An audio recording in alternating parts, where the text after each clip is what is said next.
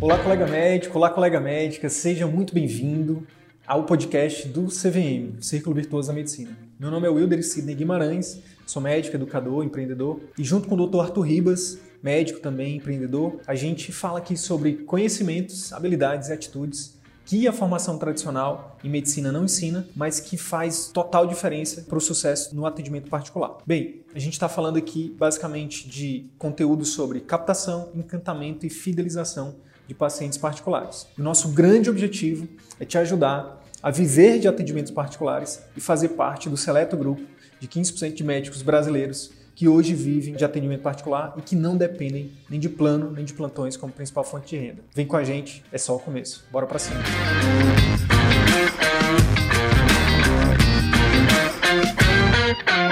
Opa! Boa noite, Sidney, como você está? Tudo bem, Tomás? Tudo bem. Boa noite a você, a todas essas pessoas aqui. Meu amigo, primeiramente quero te agradecer pela sua presença aqui, pelo seu tempo, pela sua disponibilidade, pela sua generosidade de trocar aqui um pouco de informações, de conhecimentos, né? E um pouquinho da sua trajetória também com a nossa audiência. Você me ouve bem? Estou ouvindo perfeitamente. E você, como está me ouvindo e me vendo? Te ouvindo e vendo claramente. Perfeito. Show de bola. Dito isso, meu amigo, é, queria então que você se apresentasse aí. Quem é? Eu, eu, só te chamei pelo primeiro nome, porque o teu segundo nome eu prefiro que você fale. Fique à vontade. Seja bem-vindo. Tá bom. E Tomás Brieux. Mas eu sou brasileiro, só que ninguém acredita, né? E que eu, eu nasci em São Paulo, só que eu fui criado na França, sou de família francesa. E eu voltei com 26 anos e quando eu voltei o sotaque não voltou comigo. Então ficou este ligeiro sotaque, né, de fundo. Quase nada, quase nada. Exatamente. E, e o prazer é meu. Eu para mim, compartilhar o meu propósito, que tem a ver com comunicação, com escutatória, com re, reimaginar o que é a comunicação pelo prisma de quem escuta, né? Para mim, isto é uma, uma viagem para redescobrir e, e revisitar o mundo da comunicação interpessoal. E quando fazemos isso, tem um monte de fichas que caem, tem um monte de, de chaves que aparecem para que a vida seja mais simples. Então, eu que agradeço a oportunidade de, de, compartilhar este propósito com vocês. E é isso, eu sou um mero pesquisador da comunicação pelo prisma da escuta e, e apaixonado do, do, meio ambiente e da sustentabilidade. Isso aí. Que massa. É, Tomás, é, eu, eu, por ser também um apaixonado por o tema, é, quando eu escutei o seu podcast com o Diogo, lá do Ideias em Saúde, né? Diogo e Aline, são dois queridos. Cara, eu disse, eu preciso convidar esse ser humano incrível aqui para a gente preparar um conteúdo. É, eu tenho certeza que quem participar desse conteúdo aqui vai sair é, depois um médico, um profissional, um ser humano muito melhor. Porque, porque eu tenho certeza que o que você vai trazer aqui para a gente vai nos tornar ser humanos melhores. Eu espero que está né, ser aqui o, o, o, a pessoa que possa, que consiga extrair de você o máximo possível de, de conhecimento e principalmente o que eu tenho falado muito é de inspiração, né? Eu acho que cada vez mais a gente precisa de pessoas que nos inspirem, porque conhecimento, por conhecimento tem muito, mas eu acho que é, inspiração é, é, algo que faz com que a gente, né, com que a gente haja. Então, assim, seja bem-vindo, um professor de, de, de de escutatória e no CVM, muito massa. A gente, só para contextualizar, Tomás, então, assim, ó, nós temos um curso, chama Ciclo Virtuoso da Medicina. Nós já temos dois anos aí de, de projeto. Esse curso ele nasceu primeiro, o embrião, né? Foi um, foi um curso de comunicação que eu criei. Né? Eu, eu estudo comunicação há uns 5, 6 anos, mais ou menos. Eu sou médico de família, sem humanização, sem cuidado, sem. Enfim. E aí eu percebi, depois que já estava no mestrado, depois que já estava na preceptoria, como professor de, de medicina, eu percebi que tinha essa lacuna gigante gigante, gigantesca na nossa formação do médico, né? A gente não aprende habilidade de, de comunicação. E aí foi quando eu tracei também esse propósito, e esse propósito me, é, me juntou com um ex-aluno meu, que é médico, que estava tendo um sucesso estrondoso no atendimento particular. E aí ele disse, cara, o que tu tem de, de, de desse, do teu curso de comunicação, com o que eu estou colocando em prática aqui no meu consultório, a gente tem um método que a gente pode ajudar médicos a verem de atendimento particular. Mas aqui, só entre nós, só para você entender o contexto, Tomás, meu grande sonho é que daqui a 10 anos esse projeto não, não precise mais existir. Pelo menos no Brasil. Porque é, o meu sonho é que o SUS abrace isso que os planos de saúde abracem isso, que todo mundo abrace isso, para que não precise uma, uma, uma, uma, uma empresa independente é, é, é que, que, que a gente que existam pessoas independentes ensinando habilidade de comunicação, ensinando a parte que, que marketing pode ser algo bom, que vendas pode ser algo bom, né? que gestão do, do próprio consultório, da própria vida, do próprio tempo também são coisas que são inerentes à, à carreira de qualquer profissional, não só do médico. Né? Então, isso tudo é só para te contextualizar do nosso projeto. E aí, dentro do nosso, do nosso método, Tomás, tem um, tem um método de um método dentro do método, que é o método de consulta. Eu cheguei em quatro passos de uma consulta que a gente chama consulta que converte. Converte pacientes em fãs. O cerne do nosso trabalho é o paciente. É fazer com que, o que a gente crie vínculo, que o paciente a, a, é, aumente a adesão aos tratamentos médicos, né? Tudo isso sempre buscando o melhor para ele, né? Nesse método de consulta, são quatro passos. Escutar, escutar, explorar, informar e pactuar. Então, assim, a gente, a gente fala de, de escuta dentro do, do, nosso trabalho aqui, mas hoje a gente vai dar um aprofundamento muito grande nisso. E eu conto com você nessa, nessa trajetória. E aí a primeira pergunta que eu quero te fazer é, lembrando que a gente não combinou nada, né? Então, eu te falei, eu, espero, eu vou te surpreender com as perguntas. Então, vamos lá. Eu queria que você me falasse, Tomás, da tua experiência como paciente. Como é que foi a tua experiência como paciente em relação à escuta dos médicos que você já passou como paciente? Olha, boa. Então eu estou aqui agora voltando no tempo para ver qual foi a minha experiência como paciente, né? Que claro é uma experiência variada, né? É, um dos motivos que fez com que eu fiquei no Brasil, porque eu tinha um, um problema de saúde. E na Europa não, não conseguia identificar o que estava. E, e, e no Brasil, finalmente, tem um médico que identificou o que estava. Mas eu não fiquei com este médico.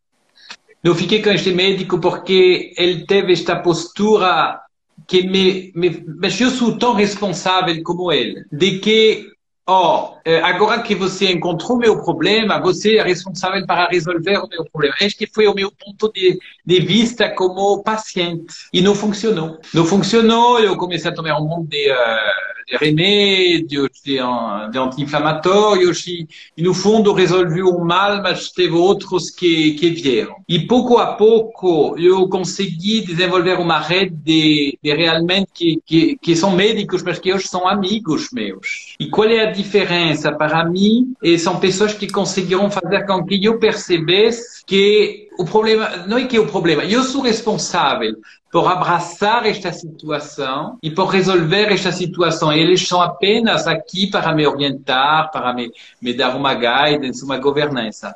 Então, eu diria que a minha experiência, primeiro, é esta grande coisa, né?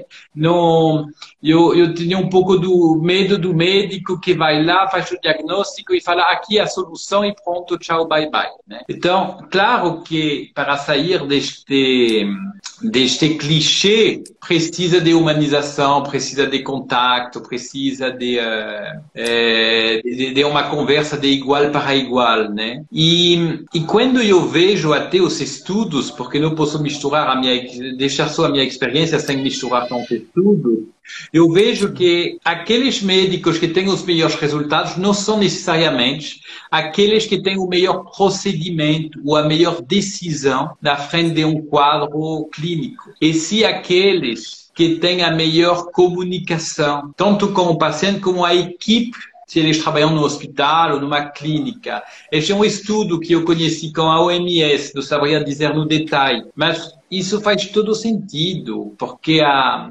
se você pensar, sua própria escuta já é terapêutica. Então, simples fato do, e este é apenas o primeiro passo, né, como você falou, do, do, do paciente se sentir escutado, já é um, um grande passo. Sim. Então, voltando na, na, minha experiência, eu tive experiência de, de médicos que não me escutavam e como que isto se manifesta. Se manifesta por um outro estudo também que eu vi sobre atendimento. Os médicos, em média, cortam o paciente a cada seis segundos. Pessoal, é uma média. Não é, não é o pior, não, é a média, seis segundos. E eu me reconheci muitas vezes neste atendimento onde eu não conseguia falar o que eu precisava, porque eu sentia o médico da sua anamnese me fazendo um monte de perguntas fechadas e eu não era nada protagonista na consulta, apenas tinha que falar sim, não, eu senti isso, não senti isso, mas não tinha espaço para, é, para eu existir, né? Eu apenas era um objeto de estudo. Então, isto só para começar, porque senão eu vou falar muito. não, não, mas é isso. A ideia, a ideia é, eu queria, eu fiz essa pergunta porque eu acho que nada mais, mais importante que trazer a sua subjetividade, né? Porque você como pesquisador é uma coisa, mas e como pessoa, né? Então, é, eu vi, eu, eu, uma das coisas que eu faço muito com os médicos que nos acompanham é, é desafiá-los. Eu pergunto deles como é que foi você, como paciente, Esquece você como médico, mas como paciente, qual foi a última vez que você foi bem, que, algum médico te tratou com empatia, que ele decidiu junto contigo, que ele te escutou, que ele te explicou detalhadamente, usando é, analogias ou metáforas? E, enfim, então é, é, eu queria começar por esse ponto e, e a teoria está batendo com a prática, com as, os estudos estão batendo aí com a sua experiência. E isso, infelizmente, ainda é, é ainda é a, a maioria né, da, das experiências funcionam dessa forma. Espero que a gente contribua para que isso diminua. E aí eu queria te perguntar, por que, que você decidiu estudar técnica de comunicação e por que especificamente escuta? Eu, eu trabalhei como executivo eh, durante muito tempo. Eu tive uma carreira internacional maravilhosa e eu tive a sorte de receber eh, treinamentos não tinha a palavra coaching naquela altura, mas recebi um monte de treinamentos executivos que me abriram para eu começar a me auto-observar me comunicando. Né? E, naturalmente, eu virei também cliente deste tipo de curso para eh, eu treinar a minha equipe e, e eu fazia questão. Eu, eu, confesso que a primeira vez eh, eu falei para a minha matriz, mas você quer que eu faça resultado ou eu passo dois dias num hotel para me treinar e treinar a minha equipe, né? Eu estava muito resistente, né? Eu estava tão, tão focado na minha meta e no, no trabalho que eu via isso como uma perda de tempo. Dois anos depois, eu que obrigava todos os membros da minha equipe, entravam na empresa, tinham que passar em um percurso de, de treinamento em soft skills. E quando se fala em soft skills, todo mundo falava, é, precisa escutar mais e melhor, mas no fundo ninguém falava como. E eu percebi que seja em negociação, em comunicação assertiva, em inteligência emocional, em vendas, em liderança, é, tem um pilar que se não está bem fundamentado, o resto não acontece. Este pilar é a escuta. E é muito mais que a escuta ativa. Depois eu posso falar para vocês a diferença. E, e quando eh, eu saí desta vida de executivo, eu fui convidado por aquelas empresas que eu contratava como de soft skills. E pouco a pouco eu, eu, eu percebi, puxa, mas eu, eu quero fazer uma coisa pelo ponto de vista da comunicação, pelo prisma da escuta. E aí que eu comecei a desenvolver a minha própria abordagem, que é, claro, uma síntese do que se faz de melhor, do que eu vi no, no, tanto na Europa como nos Estados Unidos, que são os meus dois focos de, de, de, de influência, e comecei a montar esta abordagem. E baseado nesta abordagem, estou revisitando vendas, liderança, negociação, atendimento, entrevistas. Também trabalhei muito com médicos para ajudar neste relacionamento com o paciente, mas mudando o prisma. Então, assim que foi o, o percurso. E aí, ó, a... pô, que massa, que você vem do mundo corporativo, cara, que massa. Vai, então assim, tem, eu já até trouxe, já tô até com algumas perguntas novas aqui fora do roteiro, porque quando eu fui estudar comunicação, estudei primeiro comunicação e depois fui estudar vendas. E, meu Deus, parece que são, são, são, são coisas iguais, só que são usadas com. Às vezes os termos são diferentes, mas é a mesma coisa. Ah, cara. É a mesma coisa. Às vezes, para, por exemplo, eu, vi, eu tô na casa do meu sogro aqui, porque a internet estava horrível na minha casa. Para vir para cá, eu tive que fazer uma venda para minha esposa. Vender é, é, isso. E aí, as, a, quando a gente pergunta, né, é, Tomás, para os nossos a gente faz workshops gratuitos para poder mostrar o nosso método e, e para as pessoas nos conhecerem e a gente abrir inscrições para o nosso curso pago, né? Você já deve ter, você tem um, um, curso também, você já deve ter ouvido falar dessa estratégia. E, quando, e a gente faz pesquisa com esses médicos e aí a gente pergunta o que, que você quer aprender para você ter sucesso na sua vida como médico no, no consultório particular. E assim, é unânime, assim, a maioria quer aprender marketing, quer aprender vendas, quer aprender gestão. Quase ninguém quer aprender comunicação, Tomás. Porque, porque vai tudo junto. Eu acho que a comunicação é um meio para você vender mais. No fundo, estamos o tempo todo em processo de venda e de negociação. Mas temos muito pre preconceitos, prejulgamentos sobre estas palavras. Agora, o tempo todo eu estou negociando o meu tempo, eu estou negociando uma ideia para eu fazer um pacto no final de uma consulta, como você falou, é um processo de negociação e não tem negociação se não tem é, uma vontade de compartilhar um propósito e eu compartilhar um propósito também é um processo de venda. Então, para mim, é, é toda a mesma coisa. E isto que, que, que, é maravilhoso. Só que, claro, eu vou usar com... É, é eu, eu, trabalho uma, uma, uma caixa de ferramentas que é universal em todos os meus cursos sejam eles de comunicação, de vendas, de negociação, de, de, de conduzir entrevista, de RH, de feedback. Então, tem uma caixa de ferramenta que, que é aquela base, aquela base, todo o terreno para você conseguir lidar com todas as situações comunicacionais. E depois você só coloca um tempero para vendas, para negociação, para as coisas, mas a base sempre é a mesma. Que Porque massa. nós somos seres humanos, gostamos de, de ser escutados, precisamos ser escutados. Existimos pelo olhar e pela, pela prova de escuta do outro. Né? Show de bola. E aí eu queria te perguntar, você disse que já fez alguns treinamentos com médicos e tal, você falou que está fazendo um treinamento com, com a MS agora. Eu queria te perguntar o seguinte, por que, que você acha que, que a escuta, eu falo que a escuta é o patinho feio do CVM. A escuta não, as habilidades de comunicação é o patinho feio do CVM, né? Que, que é aquele que ninguém valoriza muito. Só que depois que eles entram e que eles participam do curso, que eles fazem as aulas e que eles colocam em prática, eles percebem que, na verdade, o patinho feio é é a essência, como você acabou de falar, né? É a base. É a base que pode ser, como você também disse, incrementado. Da tua perspectiva, pela tua experiência, inclusive com médicos, né? Já que o nosso público é médico aqui. Por que, que você acha, Tomás, que os médicos têm esse, esses preconceitos, tanto com a questão da comunicação, tanto com vendas, quanto com, com marketing e por aí vai? Acho que o ser humano está cheio de preconceitos, de certezas, de opiniões e de falta de tempo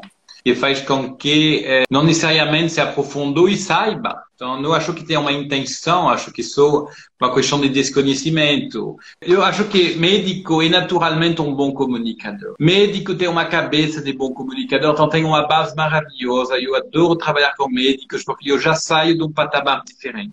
Independentemente de eles terem feito de curso de comunicação ou não, vocês são profissionais da comunicação o tempo todo, vocês têm que passar notícias difíceis, vocês têm que acolher dor e sofrimento, então vocês são profissionais da comunicação. E é muito mais fácil eu trabalhar com esse tipo de profissionais para fazer ainda melhor o que vocês já fazem no vosso dia a dia do que começar no zero. É, até ontem eu estava com uma colega minha, lá de Barcelona, estávamos numa conversa, não sei porquê, no meio da conversa ela me falou, puxa, mas o que me surpreendeu que estava observando no hospital o outro dia, o médico só tinha um minuto para cada paciente, ele ia de quarto em quarto. Mas ela observou que em um minuto, pela observação profissional, né, o médico conseguia fazer uma conexão, conseguia construir uma empatia, conseguia fazer com que o paciente se sentisse escutado e com que eh, tenha um, um, pacto, um convite para uma ação no final, né, para ter um pacto do, do que vai acontecer depois. E tudo isso em um minuto. E ela me contou, puxa, eu fiquei impressionado. Então eu digo, médicos já sabem fazer isso, porque a prática, ela leva vocês a ser super comunicadores. Agora, mesmo assim, quando vocês têm critérios, quando vocês têm método, as coisas são ainda mais fáceis. É muito mais fácil você tornar um a, a, como se fala, é, investir em alguma coisa que se já faz bem do que corrigir o que você faz mal. Então, eu, eu não diria que o médico não, não gosta. Acho que o médico naturalmente já se acha e, e, e com direito um bom comunicador. Agora, que tem universos para descobrir, para ganhar mais tempo, mais, mais eficiência, isso sem dúvida. Show de bola. Cara, eu, eu, eu aprendi agora com essa tua fala. Faz muito sentido, faz muito sentido. Ah, vamos, então, vamos pegar aquilo que você falou que queria. Eu, vamos explorar aquilo, que é uma pergunta que eu tinha feito aqui. Qual a diferença entre ouvir e escutar? Como que o médico pode verificar isso na prática? Não, não sei se a, a diferença entre ouvir e escutar. É, qual é a diferença entre escutar e não escutar, né? Talvez. Porque, para mim, ouvir e escutar, no fundo, pode ser a mesma coisa. Agora, o que faz a, a diferença é, eu acho que é um ponto de vista primeiro. Eu, nós, nós todos como ser humano estamos tão cheios de nós mesmos que temos três tendências naturais que atrapalham a comunicação. Isto é a, minha base da minha pesquisa. É que até o reflexo dos três reflexos límbicos de, de de defesa, né? Atacar, fugir e congelar. A tendência natural a pensar pelo outro, a se diminuir e a querer ter razão. E acho que quando você falou que faz a diferença entre ouvir e escutar, no fundo, é a nossa tendência natural a, a pensar pelo outro. Muitas vezes escutamos, mas no fundo estamos pensando por ele. E só fazemos perguntas fechadas, porque queremos validar um monte de suposições. Tu aqui com os meus neurônios aquecendo, mas eu estou no centro do palco e o outro é como um coadjuvante. E escutar seria o processo de é, desapegar, fazer um vazio dentro de si, é, é, o que eu chamo de suspensão temporária do ego. E você chamar o outro para vir no palco. E para chamar o outro, você vai fazer perguntas abertas. E aí eu trabalho muitos tipos de perguntas. Né? Tem, tem perguntas abertas que são abertas demais, que atrapalham.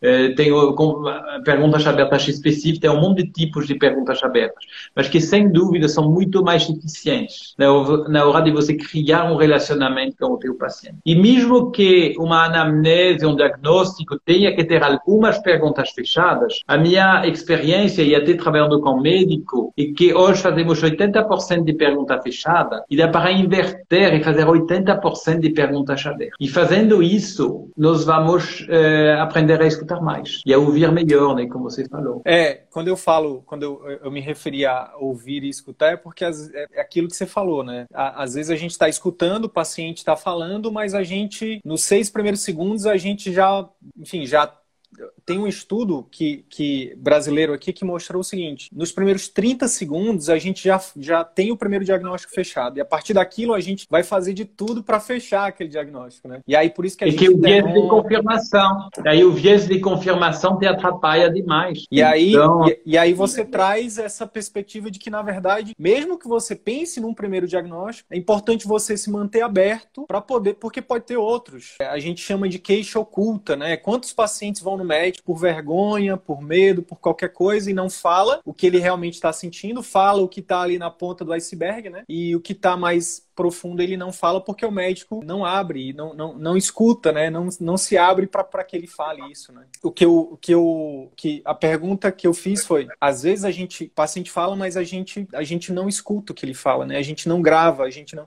porque muitas vezes a gente também não tá ali, Tomás, a gente tá na correria. Você falou de um minuto, mas para você, para você manter, para você fazer isso em um minuto, né? É um desafio muito grande. E principalmente quando você não tem método, quando você não tem. E, e, infelizmente, eu não sei como é que tem sido a tua, a tua experiência com isso, mas infelizmente no Brasil, cada vez mais essa relação de vínculo ela tem sido ela tem sido desvalorizada, ela tem sido. Não, não sei se de forma proposital, sabe? Eu acho que não. Mas eu acho que a gente tem, tem tido cada vez mais desafios maiores para poder manter vínculo, para poder criar vínculo, né? Seja num, numa consulta no hospital, seja principalmente no consultório. E aí eu queria, inclusive, que a gente entrasse um pouquinho mais nisso. A gente fala aqui principalmente com médicos que atuam em consultório. E a gente, Tomás, a gente aprende a nossa anamnese para atender no hospital. Então, olha, mais um paradoxo. E aí a gente acaba cristalizando a nossa prática para atender pacientes no consultório, como a gente atende no hospital. Isso é bem complicado, né? Aquelas perguntas, só perguntas fechadas, fechadas. Seu pai já morreu, sua mãe já morreu, toma algum remédio, já fez alguma cirurgia? E milhares de perguntas para ser feita muitas vezes numa consulta de cinco minutos, né? E aí eu queria te perguntar, como que tem sido para você falando especificamente do médico, né? Quais são as surpresas que você tem tido, assim, que você coisas que você pensava, ah, o médico vai ser assim, e depois dos cursos, depois, né, quando esse, quando esse médico chega, você descobriu que na verdade aquilo que você pensava não era daquela forma, é, é de uma forma diferente, né? Enfim, quais são as, as surpresas boas que você tem tido? Você começou a falar um pouco sobre isso, eu queria que você falasse um pouquinho mais sobre lidar com o médico, sobre é, ajudar o médico a potencializar né, essas habilidades de consulta, principalmente a, a escuta. A, a, primeira surpresa é aquela que eu compartilhei, que eu, para mim, o, o médico já é um super comunicador e ele precisa exercer tanto a, a escuta como a fala e ele faz isso porque isto que é feito uh, a, a, vida do, do médico.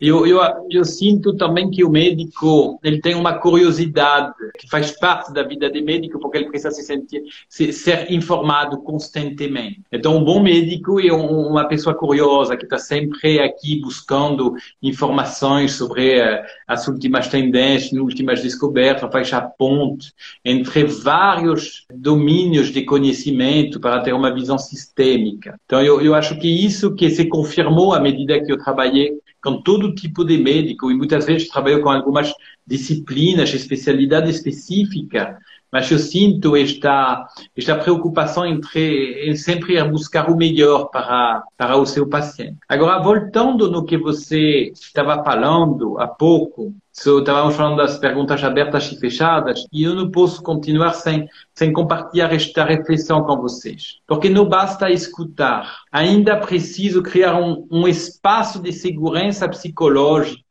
para a pessoa verbalizar. E este espaço de segurança, muitas vezes, porque estamos na pressa, porque temos um papel diferente do interlocutor, nos prejudicamos. Porque o, aliás, se chama o doutor, o doutor, o doutor só de chamar doutor já se coloca acima dos outros.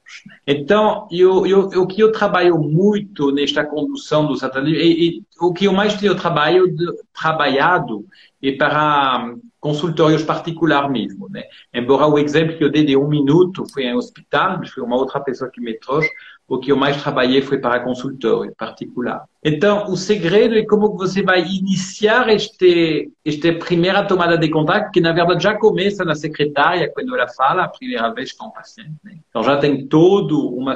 Às vezes, eu já do, treinamento para as secretárias.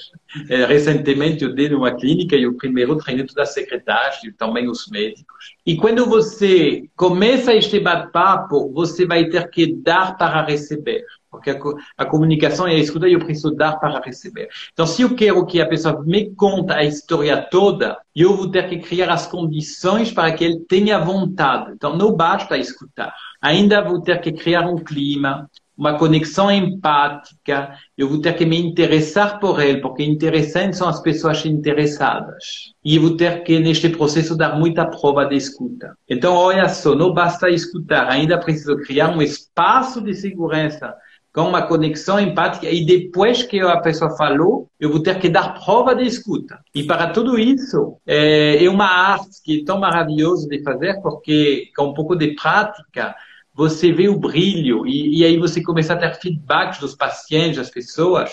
Puxa, foi diferente hoje. E as pessoas não sabem por que foi diferente. Mas você sabe porque você implementou tal ou tal coisa. De forma proposital, né? É, de forma que, porque faz parte do, quando você, no fundo, o que estou falando não é nada diferente do que você faria com o teu melhor amigo. Porque nós, nós já fazemos esta conexão empática com o melhor amigo. É como se nós reservássemos a nossa empatia para quem achamos que merece a nossa empatia. Né? É, então, quando conseguimos trabalhar o que é uma prova de empatia, né? prova de escuta, prova de empatia, eu consigo construir a minha conversa, construir a minha é, o, o desenrolar da minha entrevista né, com a pessoa de uma forma tão fluida e tão natural que fica, que fica mágico. Eu, eu, eu sinto, eu, realmente são conversas mágicas. E é tudo que o paciente quer, né, Tomás? Principalmente no momento que ele está em sofrimento, né? Ele quer alguém que, que crie esse clima, né? Que ofereça as condições ideais para ele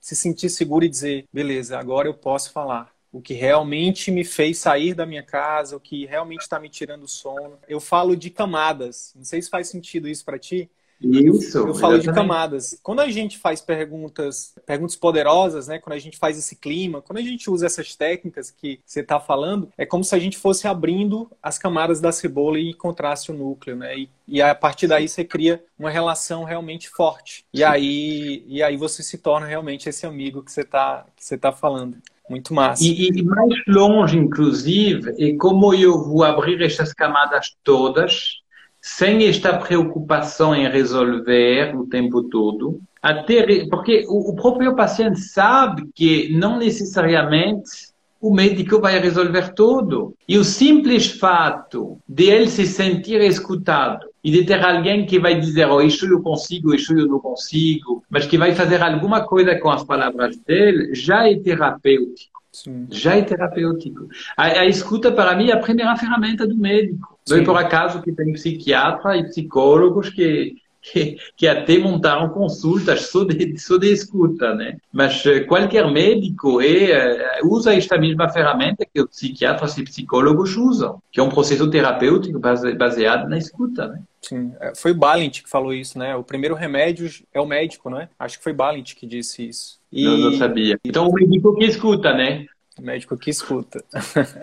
é, tem uma frase que fala bastante sobre isso também, né? Sobre, sobre a importância da escuta que a gente tem usado bastante, que é a gente deveria, o médico deveria se esforçar para escutar o seu paciente, porque ele está querendo lhe dizer o diagnóstico. Então, muitas vezes eu tenho falado muito Tomás, da importância da escuta, não só do prisma que às vezes o pessoal pode chega agora, entra na live, vê a gente falando sobre mágica, sobre poder terapêutico do médico, eles podem achar isso é balela, isso aí é não sei o quê. Só que quando a gente estuda um pouquinho, quando a gente sai um pouquinho só do, dos achismos, né, ou das, ou das certezas absolutas sem nunca ter lido nada, a gente encontra que quando você cria tudo isso, quando você segue essas técnicas, quando você faz isso, e isso tudo é baseado em ciência, você aumenta demais. Assim, alguns, alguns estudos já relataram 80% a chance de aumento de, de diagnósticos mais assertivos. Foi o que aconteceu com você na sua história, né? Então, é, não é só uma técnica para criar um relacionamento, para o paciente te achar legal. É para você acertar o diagnóstico do paciente, é para você resolver o problema dele. Então, é, é, vai muito além do que só ser um médico bonzinho, né? E aí, eu queria voltar um pouquinho lá atrás, que, que você fez uma, uma promessa e eu quero que a gente volte lá. Você falou sobre a escutativa. Fala um pouquinho mais sobre a escutativa para gente, por favor. Assim, eu falei qual é a diferença entre a escutatória que eu trabalho e a escuta ativa. Eu decidi eh, pegar a palavra escutatória, que é uma palavra eh, inventada pelo Rubens Alves, que escreveu textos maravilhosos sobre a escutatória, e eu decidi dar corpo para esta palavra. Eu decidi dar corpo que eu não achava na escuta ativa. Então, para mim, escutatória vai mais longe que a escuta ativa, no sentido de que, além de escutar mais e melhor, quando eu trabalho escutatória, eu trabalho como fazer com que o outro se sinta escutado. E quando eu trabalho isso, já entro num outro mundo que é o mundo da prova de escuta, da prova de empatia, da inteligência emocional. Agora, também não é suficiente, porque não basta escutar e fazer com que o outro se sinta escutado, ainda precisa reaprender a falar para ser escutado. E aí, é, quando você começa a trabalhar a escutatória, eu, eu, eu percebi que eu, eu, usei o meu corpo como laboratório e nas milhares de, de reuniões que eu fiz como executivo, eu estava hoje estava dando um curso de como dar entrevistas.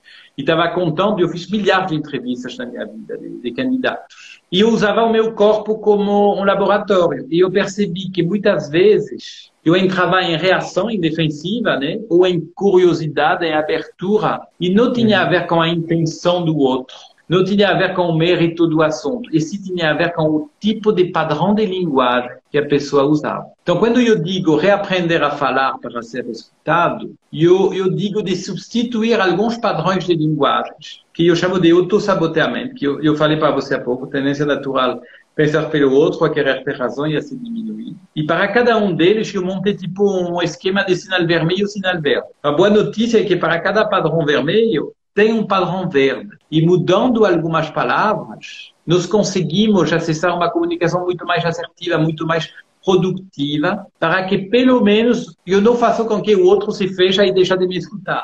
E aí, quando eu reaprendo a falar para ser escutado, eu, eu, eu, eu acesso conceitos que já são estudados no storytelling, né? a contação da história, na oratória, só que pelo prisma da escuta. Então, fica, fica uma abordagem totalmente diferente, embora, no fundo, estamos compartilhando conceitos. Né? Sim. Então, isso que, que trabalhamos. Por exemplo, uma palavra que faz muitos estragos, que é o mas, né? Mas, porém, entre, entretanto, contudo, todavia, são é, conjunções adversativas. E cada vez que eu falo, puxa, eu quero muito ir contigo no cinema hoje à noite, mas eu preciso estudar para o vestibular de medicina, é, a pessoa já entendeu que você não vai no cinema hoje à noite. Porque o mas, ele mostra que eu tenho uma coisa ou tenho uma outra. Ele está no mundo da escassez, do pode coexistir. E quando você troca um padrão de linguagem como o mas por, pelo e, né? eu quero muito ir no cinema contigo hoje à noite, e também preciso uh, revisar o meu vestibular, você vê que a frase ela não pode terminar assim. Eu preciso reassumir o meu protagonismo que o Márcio tinha roubado e eu decidir. E eu decidi, e aí você pode, eu decidi fazer os dois, e eu decidi só revisar ou eu decidi só ir no cinema. Mas eu preciso assumir o meu eu, né? É, então, tem um monte de estudos que mostram que quando as pessoas trocam o mas pelo e, ou pelo ao mesmo tempo, por outro lado, agora, enfim, tem um monte de sinônimos também, você passa do paradigma da escassez para o paradigma da abundância. E pode parecer besta, mas no final do dia, você termina o seu dia com muito menos estresse, com muito menos cortisol, porque cada vez que você fala mais, você desenvolve um, um, um processo de oposição no teu interlocutor. E aí ele se fecha, ele vai para a luta, né? Vai, ou vai para a fuga, né? É, é. E, e são micro-pensamentos o tempo todo que vão se repetindo, né? E isso tira a energia do médico, querendo ou não, né? Querendo, o que trazendo para uma outra perspectiva o que acontece em pessoas que consultam ou que fazem entrevistas ou que quer que seja, que dialogam, você troca energia, né? Então, a gente está falando de pessoas que chegam com energias baixas, sofrimento e tudo mais, e aí você, ao invés de ser uma, um instrumento que ajuda a, a, essas pessoas a liberar isso ou a diminuir isso, a gente acaba pode se pode se tornar algo que aumenta, né? Você já está em sofrimento e você usa uma palavra, né? Uma palavra. Uma palavra pode ajudar essa pessoa e te ajudar, porque no final das contas tem que ter ganha-ganha. A gente fala muito do ganha-ganha aqui, Tomás. É. Que massa, que massa. Então, Isso são dezenas de palavras que eu faço e que usamos o tempo todo. Usamos o tempo todo e nos autossabotamos. Sim. Nós autossabotamos e, e, e quebramos, eh, quebramos um, uma, uma um potencial de relacionamento, né? Que quando você começa uma conversa, está tudo possível, né? E à medida que você vai autossabotando, você fecha este potencial. Tem um, um princípio em comunicação que não tem nenhum problema em você pensar diferente, em você se posicionar, em você dizer a tua verdade. Desde que antes você acolhe o ponto de vista do outro. Você leva em consideração o ponto de vista do outro. Então, isso é mais uma, uma prática que desgasta demais e que as pessoas estão competindo com o ponto de vista antes de acolher aquela visão do outro. E aí dá preguiça, sabe? As pessoas falam, quer saber? Eu nem vou falar mais. Quer, quer, ser feliz ou quer ter razão? Eu vou querer ser feliz, não vou querer falar quando esta frase está muito mal interpretada, enfim. Mas eu vou, esse é o que mais acontece. Tem um exemplo prático que eu vou te dar aqui disso, que é, eu acho que vai conectar muito com os nossos médicos aí que estão acompanhando, que é o seguinte, é aquele paciente que já chega pedindo exames. Doutor, eu vim porque eu quero uma tomografia, eu quero um raio-x, eu quero um remédio, eu quero antibiótico. E aí o médico, por desconhecer isso, né, e por naturalmente por não querer, às vezes, ou ele, ou ele faz uma iatrogenia, né, dando o remédio, dando, porque ele já está cansado, ele não, ele não quer entrar nesse, nesse, nesse atrito, né? É, que é uma coisa que não deveria acontecer, porque isso sobrecarrega o sistema, isso pode fazer mal para os pacientes. Mas se ele aprende né, essas técnicas de consulta, ele pode simplesmente, como você falou, levar em consideração, né? Então, uma das coisas do, do passo número 4, do Pacto A, Tomás, porque a escuta, ela, é, ela acontece sempre, né? Não é só no início, né? É só... O início é, um, digamos assim, onde você vai usar mais, mas você, você usa escuta sempre, né? Não tem essa de que, ah, não, agora eu não vou mais escutar. Não, você vai escutar sempre. Lá no final, você pode só dizer assim, olha, eu entendi, eu entendi que a senhora, o senhor, quer muito esse exame, ou quer muito esse remédio. Eu vou levar isso em consideração. E agora, eu preciso entender melhor o seu... Eu queria entender melhor mas aí, aí no caso, já estou usando mais, né? Mas antes. E você usou um outro sinal vermelho que eu entendi. Cada vez que você fala para alguém, eu entendi, eu, eu, eu compreendo a sua preocupação. Não funciona, porque não é uma prova de escuta. E o tempo todo nós falamos, eu entendo, compreendo, entendi, compreendi, mas de uma maneira. De... A pessoa que escuta está entendendo. Compre... Quando alguém te fala, entendi, compreendi, você se sente entendido, compreendido? Não necessariamente, né? Pois é, porque esta palavra não é uma prova que você entendeu. O que, o que mostra que você entendeu é quando você diz o que você entendeu, e não o fato de dizer que você entendeu. E então, esta palavra é uma palavra vermelha, que faz com que o pessoal se feche. Quando você fala, ah, entendi mais, inclusive, ele sempre vem acompanhado do mais.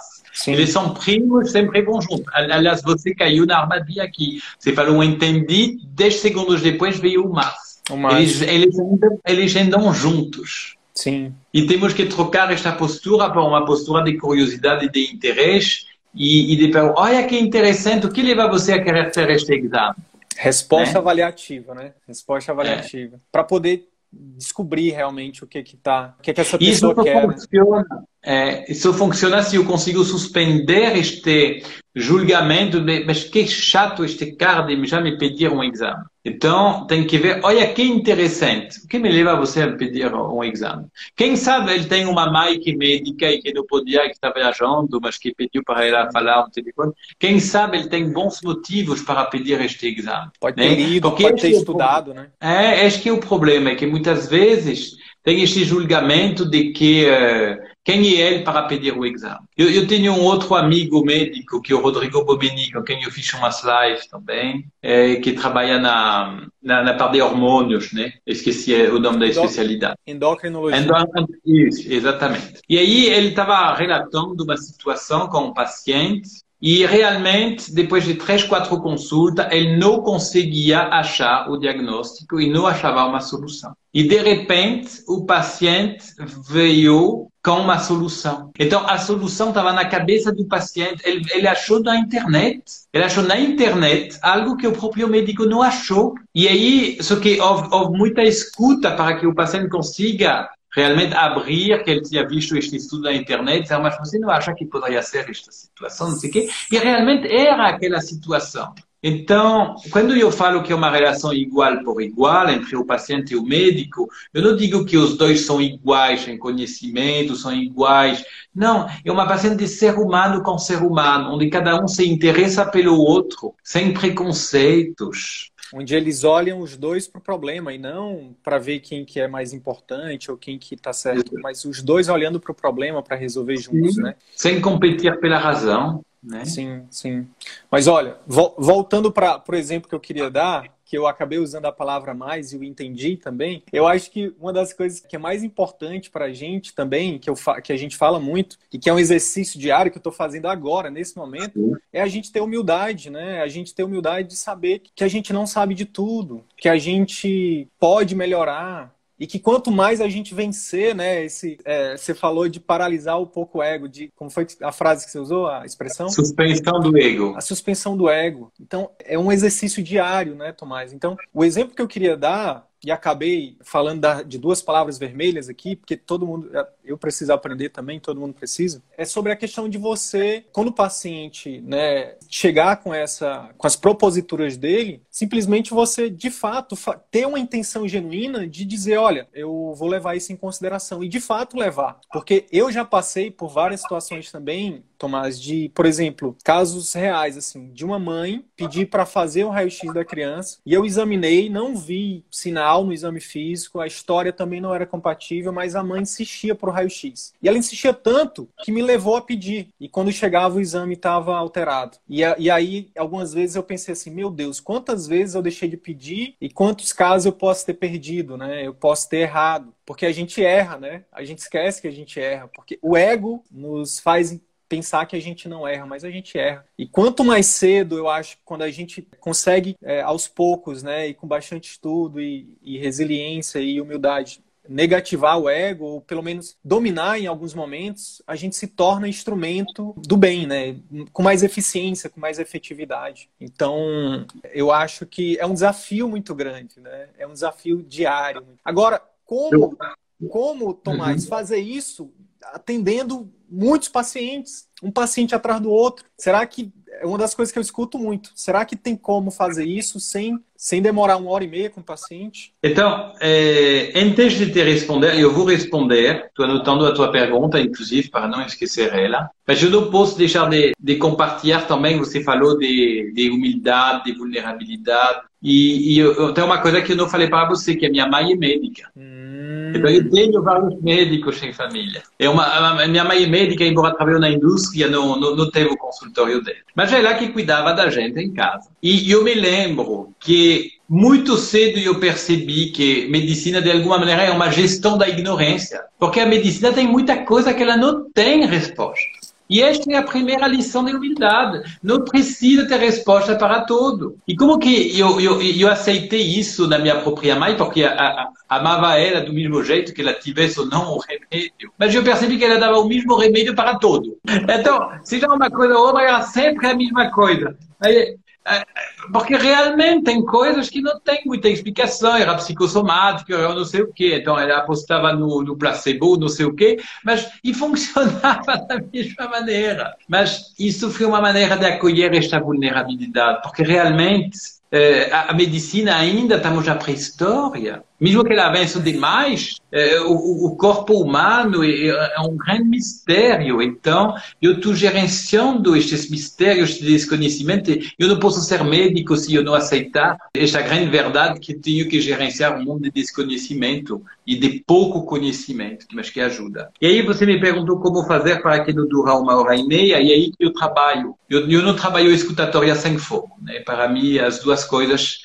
uma coisa tem a ver com a outra, porque se não virar uma escuta incondicional. E a escuta incondicional também não tem tempo, né? É, você acabou de, de lembrar aqui. Então, a escuta com foco na comunicação produtiva, o foco ele é renovado cada vez que eu faço uma pergunta. Então, a qualidade do meu foco depende da qualidade das minhas perguntas. E é isso que vai fazer com que, embora eu vou fazer perguntas abertas, e embora eu vou me interessar pelo outro, eu vou conseguir ter o controle do foco e do tempo. E pode parecer contraditório. Agora, a minha experiência mostra, em, em, em áreas totalmente diferentes, que quando fazemos o curso de escutatória, o tempo do atendimento não aumenta. Agora, a qualidade aumenta sem necessariamente impactar o tempo. Até porque o que mais se observa são aquilo que chamam, por exemplo, do disco riscado, que é a pessoa que fica repetindo várias vezes a mesma coisa com, com palavras diferentes, porque enquanto ela não se sente escutada, ela vai continuar repetindo. E o médico fala, já entendi, eu sei, você já me disse. Se ele não falar assim,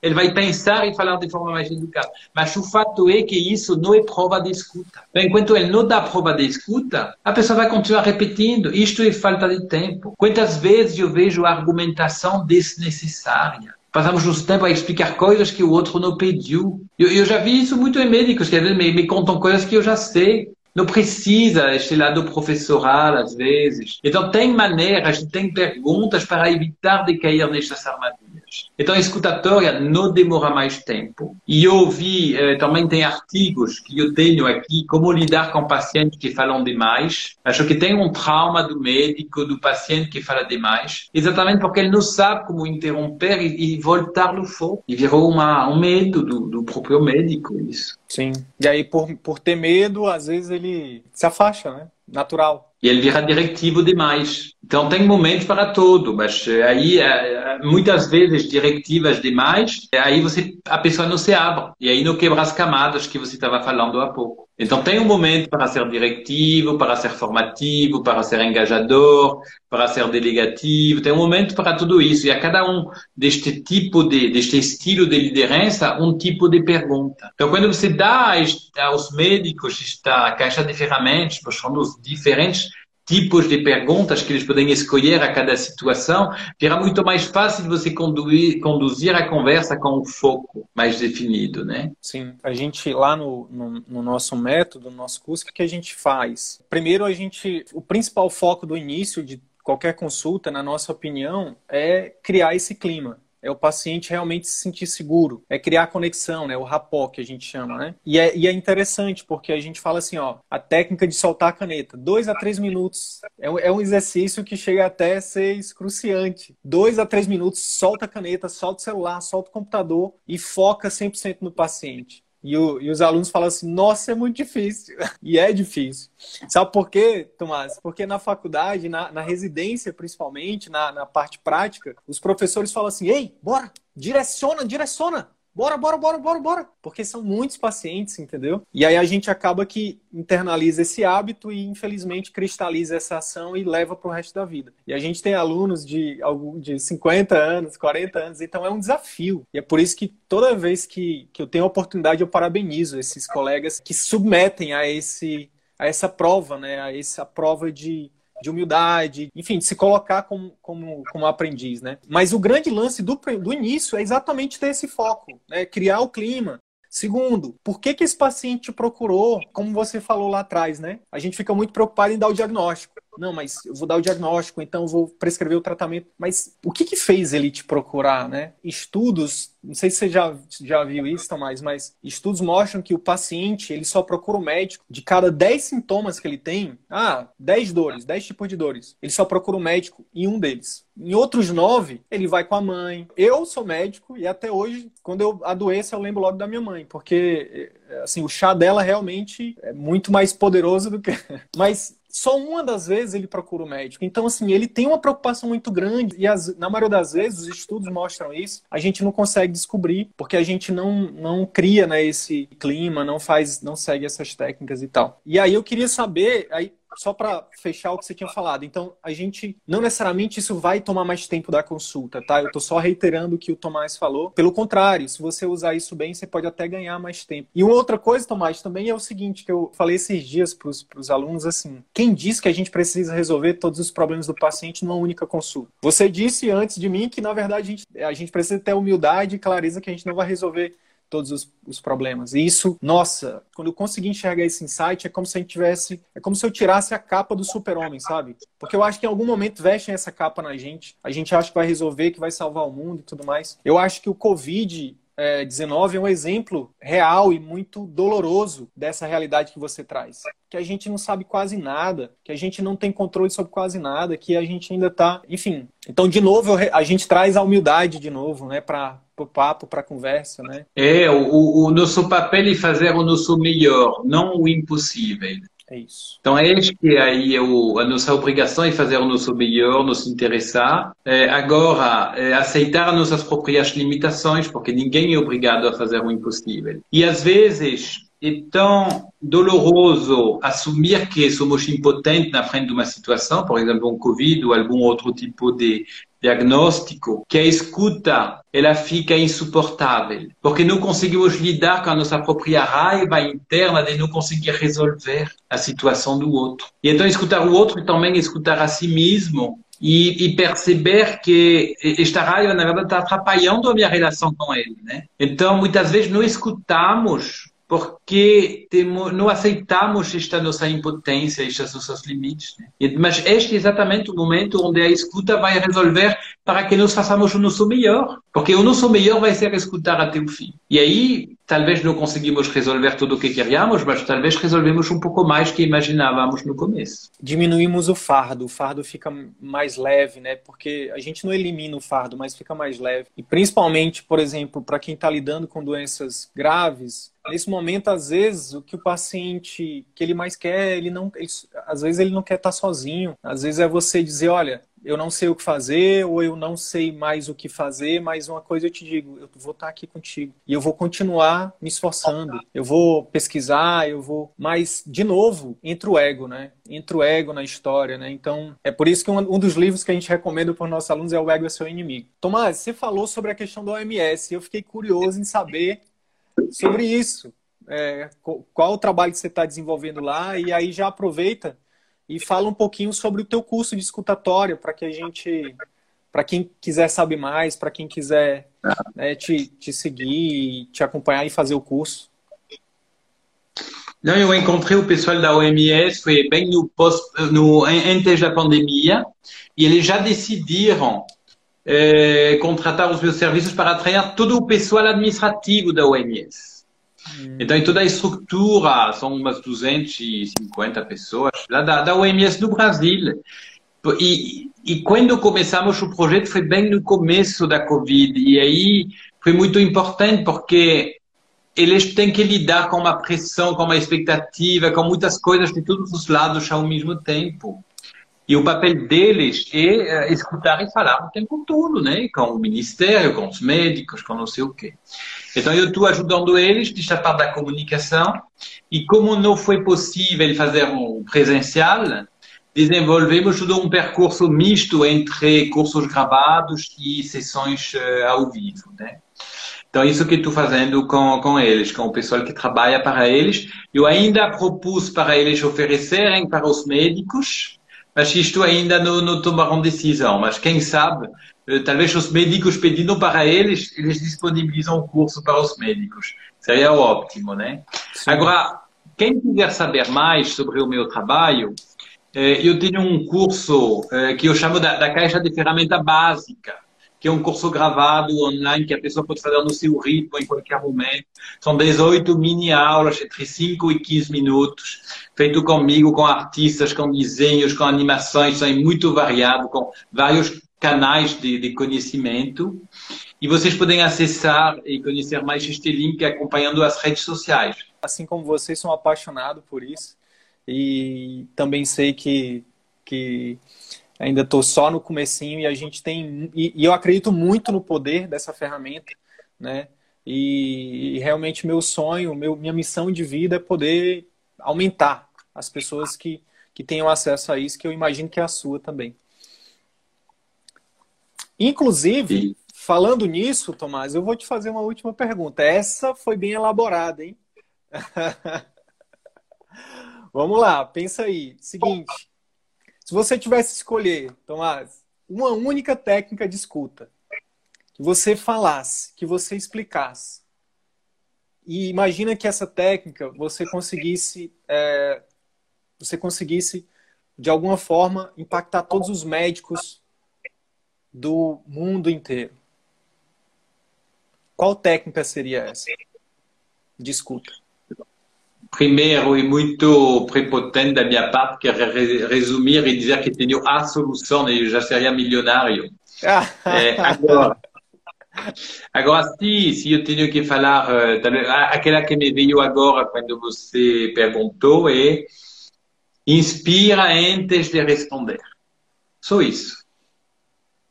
E aí, quando você inspira, você mostra ao outro que você está fazendo algo com as palavras dele, né? você sai do límbico, acessa o neocórtex para acessar raciocínio, empatia, criatividade.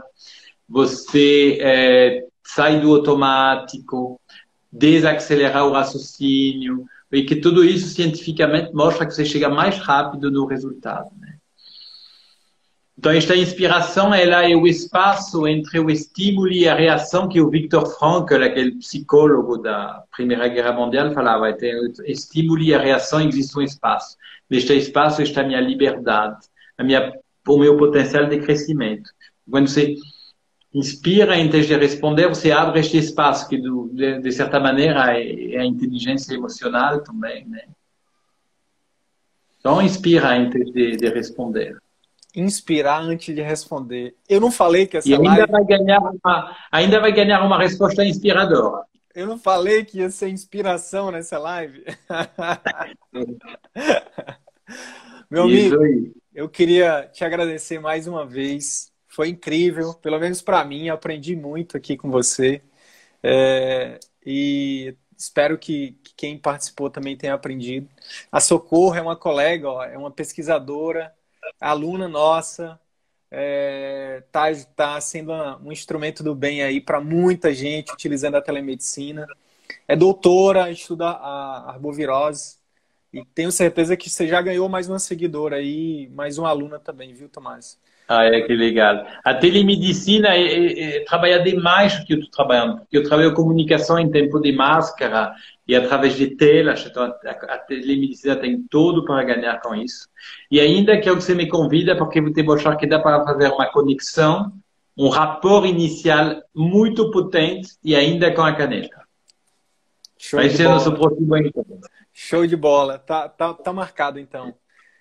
É Fica... isso aí. Obrigado mais uma vez. Fique com Deus aí, se cuide. E, meu amigo, a gente está só começando essa parceria. Bora para cima. Tchau, tchau. Obrigado, pessoal. Um abraço, Sidney. Tchau, um tchau. Tchau, tchau. Então é isso. Se esse conteúdo gerou algum valor para sua carreira médica, eu quero te fazer dois pedidos. Primeiro, compartilhe esse episódio com seus colegas médicos porque eles podem se beneficiar desse conteúdo. Utilize os seus grupos de Telegram, WhatsApp ou mesmo as suas redes sociais. Segundo pedido, visite as redes sociais do CVM. Procure Círculo Virtuoso da Medicina no YouTube, no Facebook e arroba CV da Medicina no Instagram. Te vejo por lá. E até o próximo episódio. Valeu!